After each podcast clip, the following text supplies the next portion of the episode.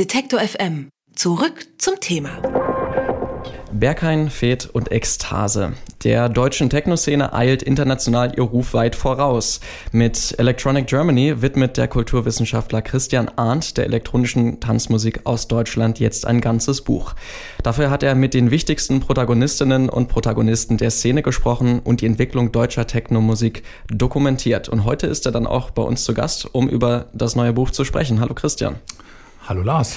Also wenn man sich das Buch so anschaut, ich fand das ganz interessant, ähm, das Layout, das Artwork, äh, hat das irgendwie was zu tun mit dem Thema der Techno-Szene?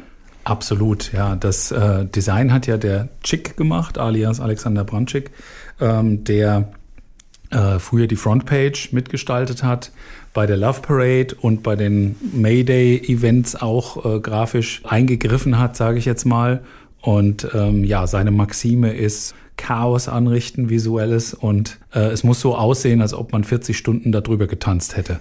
Und äh, das ist ihm ja ganz gut gelungen. Da sind wir dann auch schon direkt beim Thema, also dem Tanzen, dem Feiern. Und ähm, Electronic Germany ist deine erste Buchveröffentlichung. Das ist korrekt. Um, woher kam denn die Idee dafür? Also gibt es da wahrscheinlich eine sehr persönliche Begeisterung auch für die Szene und für die Musik, oder? Ja, ich glaube, sonst kann man das nicht machen. Also ich bin seit Ende der 80er Jahre in Sachen elektronische Musik unterwegs als Journalist, dann später ein bisschen auch als Radiomacher. Aber wie gesagt, als auf das Thema bin ich immer wieder zurückgekommen und habe tatsächlich von Frankfurt aus, wo ich aufgewachsen bin, die Entwicklung der Szene mehr oder weniger von Anfang an mitverfolgen können. Und dann kam irgendwann die Idee, einen Film zu machen. Und weil Filme machen sehr aufwendig und teuer ist und das Fernsehen öfter mal seine Meinung ändert, kam ich dann auf die Idee, daraus ein Buch zu machen. Und ja, da sind wir jetzt das ist dann so entstanden. Und ähm, man kann ja sagen, dass deutsche Großstädte, besonders Berlin, auch international bekannt sind, wahrscheinlich auch schon seit vielen Jahrzehnten, dass äh, Leute, Touristen zum Feiern, vielleicht für ein Wochenende dorthin kommen. Was ist denn so besonders an der deutschen Techno-Szene? Naja, an der deutschen Techno-Szene besonders ist vor allen Dingen, dass man könnte jetzt sagen, wie die berühmten Schweizer Hustenbonbons, wer hat's erfunden? Äh, in dem Fall kann man wirklich sagen, deutsche Musiker haben Techno zumindest die Vorstufe davon erfunden, nämlich Kraftwerk, Tangerine Dream, ähm, Klaus Schulze, äh, viel in den 70er, 80er Jahren ist viel Vorarbeit geleistet worden und deutsche Künstler, DJs, Musiker, Produzenten, Labels sind auch tatsächlich federführend gewesen von Anfang an. Du hast es gerade eben ja auch schon mal angesprochen, ähm, Frankfurt als eine wichtige Stadt für die Szene. Und es ist ja meistens immer so, dass man nur von Berlin hört. Also das wird immer so genannt als die große deutsche Hauptstadt für äh, die Techno-Szene. Welche Rolle kommt denn Frankfurt zu? Ja, wie gesagt, Frankfurt war die erste deutsche Techno-Hauptstadt, wenn auch nur für kurze Zeit. Man kann wirklich sagen, dass eine Clubkultur in Frankfurt seit Anfang, Mitte der 80er existiert hat, wo in Berlin noch zu ganz anderer Musik geschwuft wurde, sage ich jetzt mal. Der Begriff Techno ist ja auch erstmals in Frankfurt aufgetaucht durch einen Herrn namens Talla 2XLC. Musikalisch hat sich das dann ganz anders entwickelt, aber das mal Fakt. Und dann kam natürlich mit dem Omen 1988 ein Club, der, ich würde mal sagen, damals so wichtig war, wie heute das Tresor oder das Berghain sind. Und äh, das hat nur kurz gedauert. Der Mauerfall kam dazwischen. Diese historische Situation hat natürlich dafür gesorgt, dass alles nach Berlin sich bewegt hat und auch viele Frankfurter übrigens dann umgezogen sind, ihre Labels, ihre Zeitschriften. Die Zeitschrift Groove ist ja auch in Frankfurt gegründet, dann nach Berlin umgezogen. Frontpage genauso. Äh, es hat ein regelrechter Exodus stattgefunden und ich wollte so ein bisschen mal zurück zu den Wurzeln und da Frankfurt seinen Ehrenplatz in der Techno-Geschichte zurückerobern sozusagen. Abgesehen von diesem großen Umzug von Frankfurt nach Berlin, was für Veränderungen hat die Szene sonst noch so durchgemacht in den letzten Jahrzehnten? Ja, die augenfälligste ist wahrscheinlich dieser Wechsel vom, vom klassischen analogen, ob das jetzt äh, in der Produktion die Drumcomputer und Keyboards gewesen sind, die in den 80er Jahren zum Einsatz kamen, die legendären 303 und 808 Gerätschaften von Roland, die ähm, ja ursprünglich für andere Zwecke da waren, aber das führt jetzt zu weit.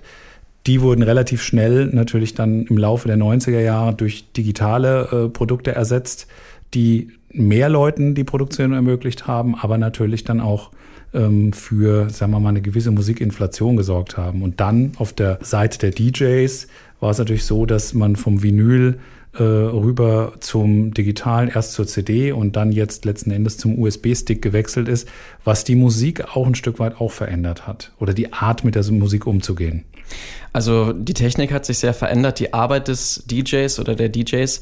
Ähm, haben sich die DJs selbst denn auch verändert? Also sind vielleicht auch die Rollen ein bisschen anders, dass es jetzt auch mehr Frauen gibt oder wie ist das?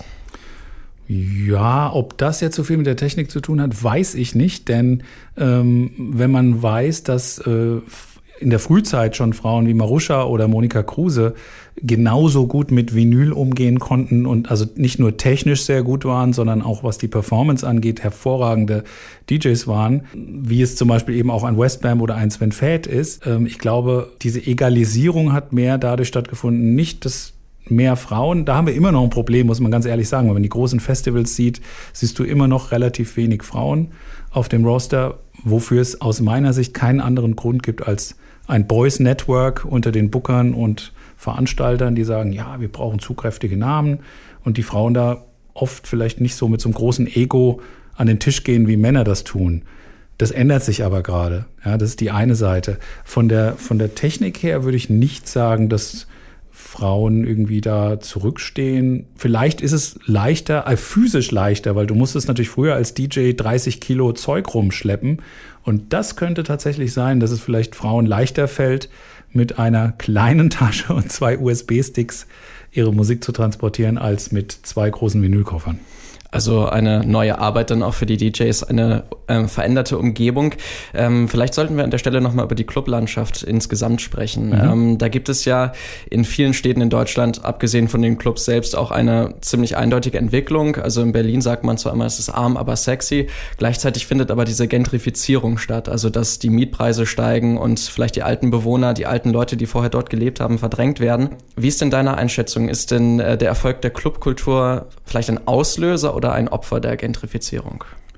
Ja, die korrekte Antwort an der Stelle lautet beides. Ja, also sprich, äh, der Erfolg der Clubs, der natürlich diesen Easy Jet Set, wie man das ja gerne nennt, äh, beflügelt hat und die Touristen in die Städte gelockt hat und auch natürlich auch junge Urban Professionals in die Städte gelockt hat, die dann aber irgendwann Kinder kriegen und dann vielleicht nicht mehr so viel Krach vor der eigenen Haustür haben wollen. Das ist natürlich ein Mechanismus, den gibt's überall. Den hat's in New York in den 80er Jahren gegeben, der dauert noch an. Und im Moment sieht man leider, also Frankfurt ist schon durch, muss man ganz knallhart sagen. Die Frankfurter Innenstadt ist komplett in den Händen von Banken und äh, äh, Immobilienfonds. Und so Städte wie Leipzig können meiner Meinung nach noch einiges retten. In Berlin steht es auf der Kippe, aber Berlin ist einfach so riesig groß. Da wird es dann halt nach Neukölln einen anderen Bezirk wandern und so weiter. Es wird nicht verschwinden. Aber in Leipzig, denke ich, wäre es ganz gut, jetzt Pflöcke einzuschlagen für die Clubkultur und diese vor dem Untergang zu bewahren. Also meine Meinung. Also Gentrifizierung, Kommerzialisierung und auch diese wechselnden Trends beeinflussen natürlich die Szene und den deutschen Techno. Wie sieht denn die Zukunft der Techno-Szene aus? Könnte man natürlich sagen, düster.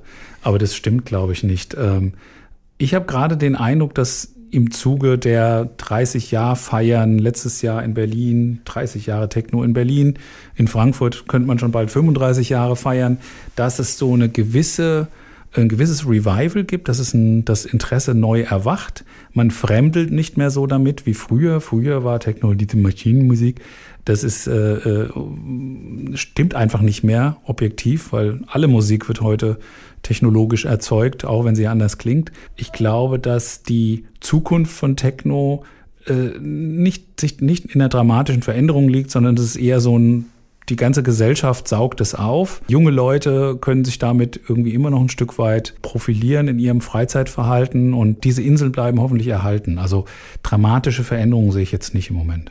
Christian Arndt ist Kulturwissenschaftler und Autor. Seit Ende der 80er Jahre beschäftigt er sich intensiv mit der deutschen Haus- und Techno-Szene und mit ihm habe ich über sein neues Buch Electronic Germany gesprochen. Vielen Dank für das Gespräch, Christian. Gerne. Ihnen gefällt Detektor FM? Unterstützen Sie uns. Mit Ihrer Hilfe können Sie Detektor FM noch besser machen. Alle Infos auf detektor.fm/danke.